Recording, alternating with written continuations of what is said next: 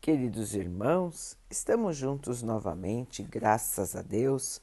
Vamos continuar buscando a nossa melhoria, estudando as mensagens de Jesus, usando o livro Religião dos Espíritos, de Emmanuel, com psicografia de Chico Xavier. A mensagem de hoje se chama Nós Mesmos. Reunião pública de 12 de 6 de 1959 Questão 930. É evidente que, se não fossem os preconceitos sociais pelos quais o homem se deixa dominar, ele sempre encontraria um trabalho qualquer que pudesse ajudá-lo a viver, mesmo deslocado de sua posição. Mas entre os que não têm preconceitos ou aqueles que os colocam de lado, existem os que estão impossibilitados de trabalhar por motivo de doenças ou causas que impedem, que independem da sua vontade? Numa sociedade organizada segundo a lei do Cristo, ninguém deve morrer de fome. Que é preciso trabalhar na conquista honesta do pão, todos sabemos. Obrigação para cada um a construção social é problema que não se discute. Não ignoramos, porém, que muitos companheiros do caminho permanecem à margem, esquecidos na carência, mergulhados na provação, chafurdados na delinquência, agoniados no desespero e penitentes na doença. Quem são no mundo os chamados para lhes prestarem socorro em nome do Cristo. Dizes que são os administradores. Contudo, os administradores, via de regra, estão inquietos, criando verbas e leis. Dizes que são os políticos.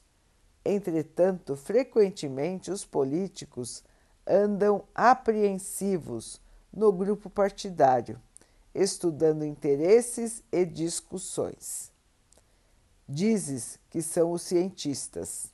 Todavia, os cientistas quase sempre estão concentrados em suas pesquisas, multiplicando perguntas e dúvidas sem fim.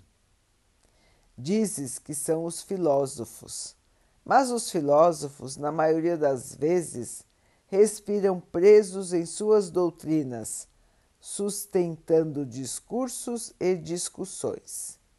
Dizes que são os milionários. Todavia, os milionários comumente sofrem responsabilidades sem conta, fiscalizando posses e riquezas. Dizes que são os comerciantes. Contudo, os comerciantes muitas vezes caminham absorvidos em seus negócios, pensando em assuntos de compra e venda. Tão carregados de compromissos vivem na terra os governantes e os legisladores, os matemáticos e os intelectuais, os abastados e os negociantes, que serão todos eles categorizados sempre como caridosos e heróis, benfeitores e apóstolos, toda vez que forem vistos nas faixas mais simples da caridade. Lembra-te de Jesus quando passou entre os homens cumprindo a lei de Deus. Em circunstância alguma fez exigências e apelos aos doutores da terra em todos os lugares e em todos os serviços, estava junto com o povo, na execução da solidariedade em nome do amor divino. Assim, pois, se lembramos Jesus com fidelidade, quem deve alimentar os famintos e agasalhar os nus, sossegar os aflitos e consolar os que choram? Instruir os ignorantes e apoiar os abatidos, antes de qualquer cristão desmemoriado ou inibido, somos sempre nós mesmos. Meus irmãos, uma lição importante de lembrarmos. É muito comum quando nós observamos irmãos em necessidade na Terra, que nós pensemos que a obrigação de ajudá-los, que a obrigação de reerguê-los, de instruí-los, de trazer a eles a saúde, o consolo, o cuidado, é dos outros e não nossa.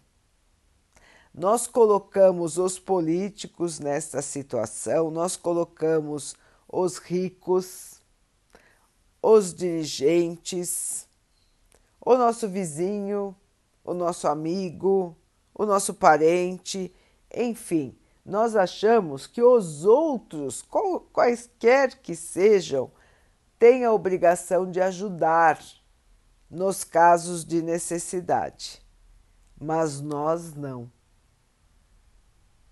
Normalmente nós nos colocamos de fora desta lista de pessoas que teriam a obrigação de ajudar aos outros, de praticar a caridade.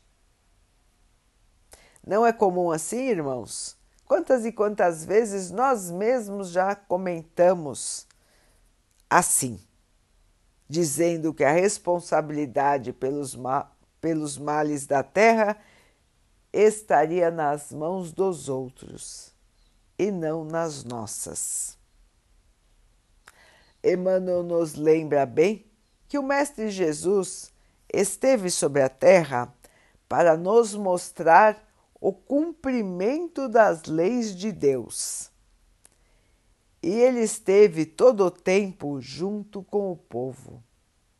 Não foi em momento algum pedir auxílio pedir verbas para os ricos de sua época, nem mesmo para os sacerdotes religiosos da sua época. Ele sustentou a todos que estavam ao seu lado com a fé, com a palavra do amor, com a sua paz, com as suas atitudes atitudes no bem. Ele não teve nenhum recurso, irmãos. Ele não teve nenhuma ajuda. Ele não criou nenhuma instituição, nenhuma igreja. Ele não tinha teto, irmãos.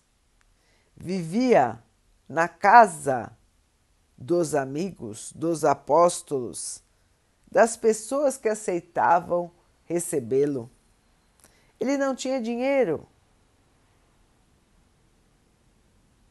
Irmãos, ele vivia numa situação de quase miséria.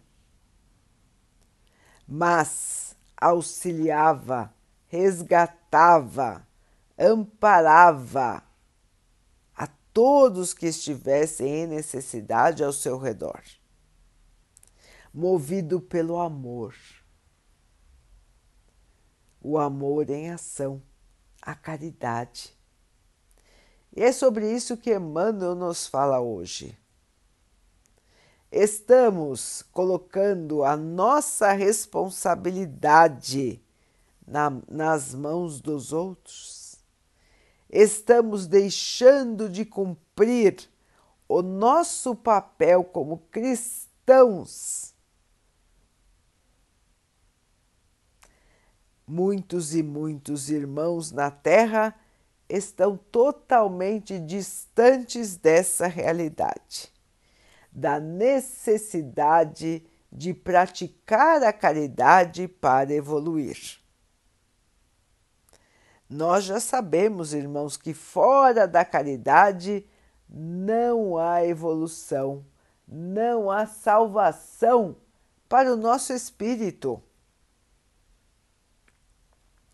Assim, é momento de recolher os dedos apontados para os outros e apontar os dedos para nós mesmos, indicando a nossa necessidade de trabalho, indicando que vamos alertar a nossa consciência sobre o nosso papel aqui na Terra, lembrando dos nossos irmãos em aflição e consolando a todos que estiverem ao nosso redor.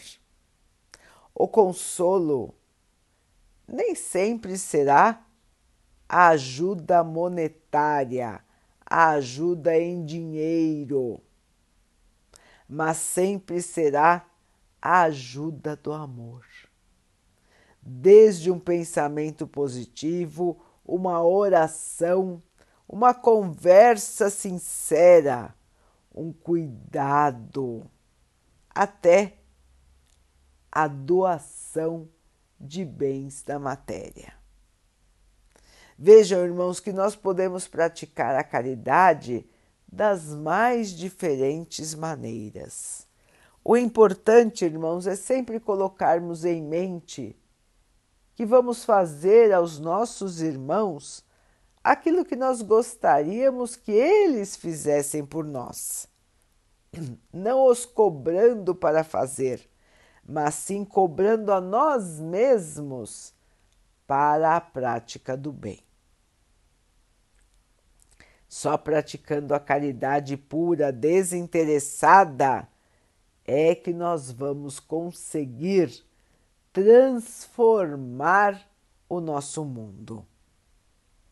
Sem o amor, sem a caridade, nada somos, nada seremos em nosso futuro, porque o nosso espírito estará agarrado à inferioridade, agarrado ao egoísmo, ao orgulho e à vaidade.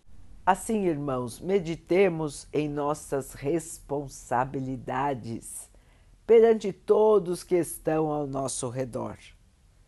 Não passemos pela terra distraídos e indiferentes.